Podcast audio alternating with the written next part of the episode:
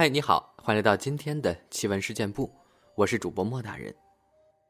闲话少说，今天这期呢，我们继续分享开殡葬公司期间遇到的事儿。今天是重头戏啊，终于讲到太平间了。由于我们家以前有跟几间医院合作，我妈在不得已的情况下，常带我跑各大太平间。其中有一间。位在新庄的医院里，有个阿伯在。那个阿伯对我很好，每次都会请我喝饮料。名副其实的是从太平间的冰箱里拿出来的饮料哟。甚至接近过年，还会包给我一千块的红包。阿伯待在太平间服务这么多年，对于某些状况，早就见怪不怪了。这也是我们最爱听的，我也很爱听他说，因此也积累了不少太平间发生的事儿。说一件吧。很久以前，我爸接了一组丧家，亡者是一位阿妈。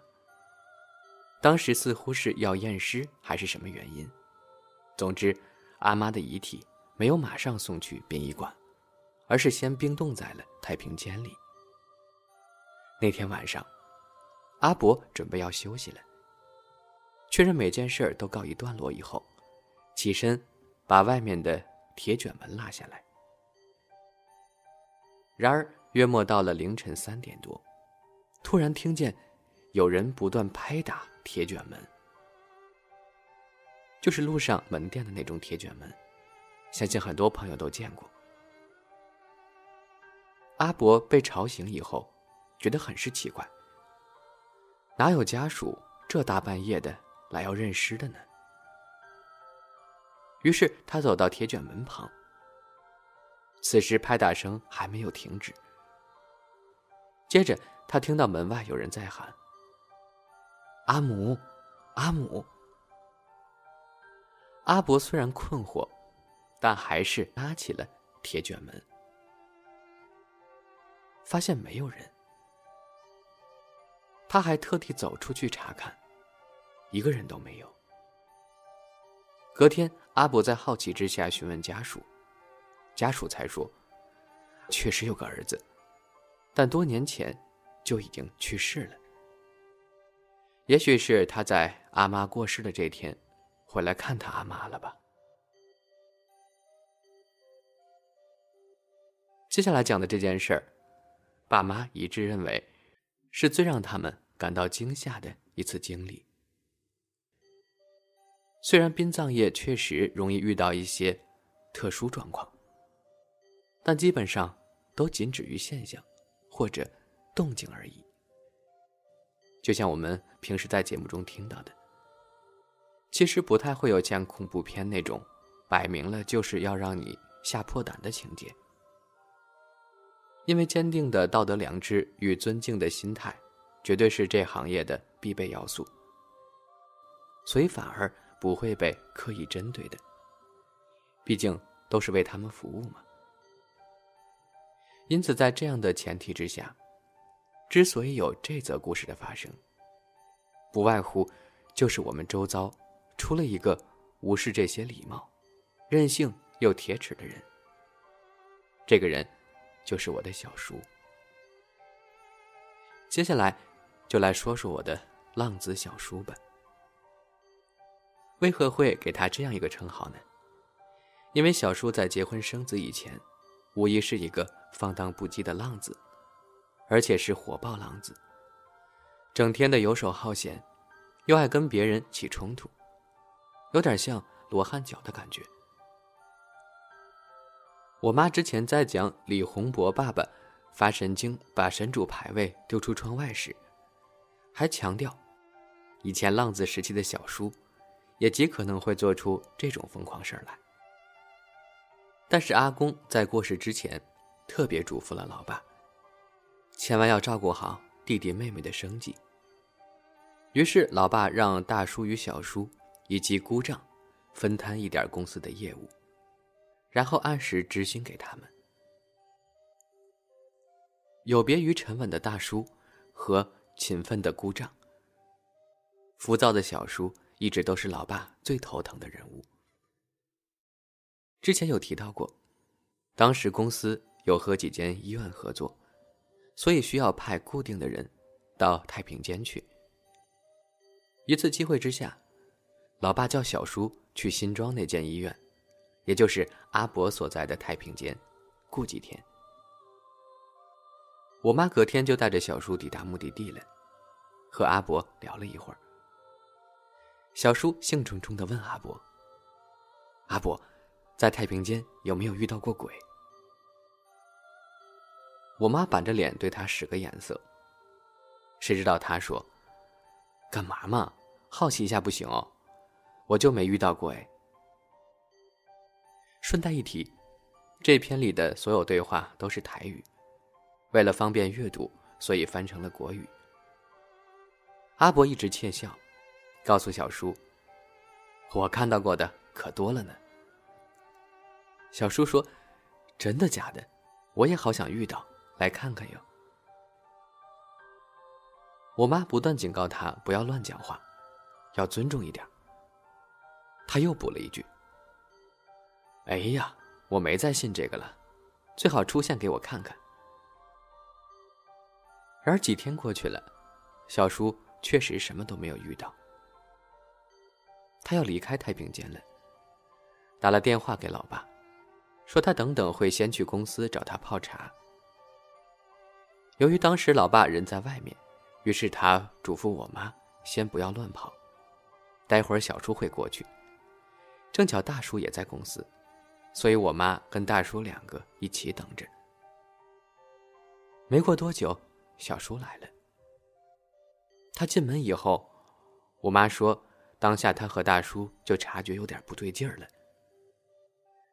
虽然那个人是小叔没有错，但整个人是蜡黄色的。不过最诡异的是他的脸，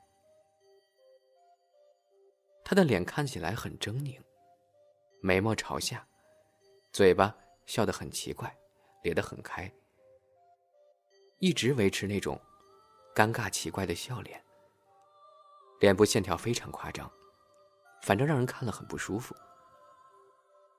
纵使小叔是个爱搞怪的人，但是不会反常到这种地步吧？况且才一进门，什么话都还没有讲到，大叔马上喝止他：“阿志，不要这样装神弄鬼的。”大叔以为他在做鬼脸呢。小叔没有回答，忽略一旁的两人，直接走到老爸的办公桌前。人类，人类，人类。他嘀咕着，虽然是问句，但不像是在问他们两个。随即走到公司的每个角落，就像是在巡视什么一样。还沿路抚摸着墙壁，不断喃喃自语道：“对，不错，不错。”大叔生气了，喊了小叔的全名，还说：“你给我适可而止吧。”毕竟小叔的举动实在太诡异了，让人寒毛直竖。如果是恶作剧，绝对太过火了。然而，小叔像是被什么点通了一般，停下他的动作，看了大叔一眼，脸依旧维持那个怪表情，不再开口讲话，像是定格了一样。我妈说，她当时看着小叔的脸，全身起了鸡皮疙瘩，心想着，他八成是在太平间里闯了什么祸了。大叔依然不畏惧的。与他正面交锋，不断的吼他。但小叔始终不为所动，在原地站了许久以后，他走到了办公区域坐下，仍然是不发一语。此时大叔小声的指示妈妈：“赶紧打给老爸，出状况了，要他快回来。”我妈像是遇到歹徒一样，不敢明目张胆的讲。在电话里只含糊表示，要老爸心领神会。突然，小叔开始笑了起来，我找不到能传神描述那种笑声的中文字，特别夸张的笑声。不过速度非常快，我姑且用“嘻嘻嘻”来代替好了。小叔不停的嘻嘻嘻的笑，一边笑，还一边念着自己的名字。我妈说，当时已经是六七点钟左右了，公司要休息了，所以只留了一个门灯，办公区域是昏暗的。当时的画面是隐约可以看到一个人影，在黑暗中驼着背，发出那种恐怖的声音。到这儿，大叔也差不多放弃了，任由小叔自己一个人在那里窃笑。后来，老爸回来，看见小叔，他依然还在嘻嘻嘻的笑。随即明白大概是怎么回事了。老爸坐到小叔面前，凝重的说：“不好意思呀，若我弟弟有什么冒犯的地方，希望您能够原谅他，放他一马。”小叔那个怪诞表情已经挂了半个小时了。听了老爸的话以后，笑得更是猎奇。嘻 嘻嘻嘻，说什么？我要回家。讲完后，小叔就冲出去了。真的是用冲的，而且身体压得很低，就像是呃火影忍者那样跑走的，很奇怪的。所有人都愣在原地了，老爸只是无奈的叹气：“唉，真不知道是从哪里招来的。”公司的铁卷门拉下以后，三个人前往小叔家。到了门口。发现屋子里面是昏暗的，但是门没有上锁，虚掩着，不禁担心起小叔会不会又跑了出去。打电话也没有人接，所以还是决定进屋查看。一踏进屋里，老爸就大声喊小叔的名字，毫无动静。于是大家开始三言两语的讨论着，小叔可能会去哪里。接着，妈妈下意识的开了灯。一开灯，所有人都吓了一大跳。小叔不是因为灯亮了才转头，而是一直都坐在沙发里，转过头盯着他们，但就是不出声，也不再笑了。但当时他那个冰冷的表情，依然不像小叔。我妈说，她那一个瞬间真的超想逃出去，因为小叔那个眼神，非常让人不寒而栗。当然，也有部分原因是小叔家里又脏又臭。老爸不断的替小叔道歉，那时差不多快晚上九点了，但小叔一直背对着他们，并且陷入了沉默。过了几分钟以后。气氛好像缓和了许多。大叔以为小叔变回来了，于是他说：“阿志呀，都几岁的人了，以后别再到处惹是生非了。”几岁？我都四十七岁了。当时不到三十岁的小叔这样回答。老爸频频缓额：“大哥呀。”我这个弟弟比较不懂事儿，我替他道歉了，能不能请您就当做给他一次教训？我相信他以后不敢再这样了。小叔说：“做这个行业还如此不敬，他若不改，早晚会出事儿的。”好像小叔变成了另一个人。之后，小叔整个人向前瘫在了茶几上，那撞击的力道之大。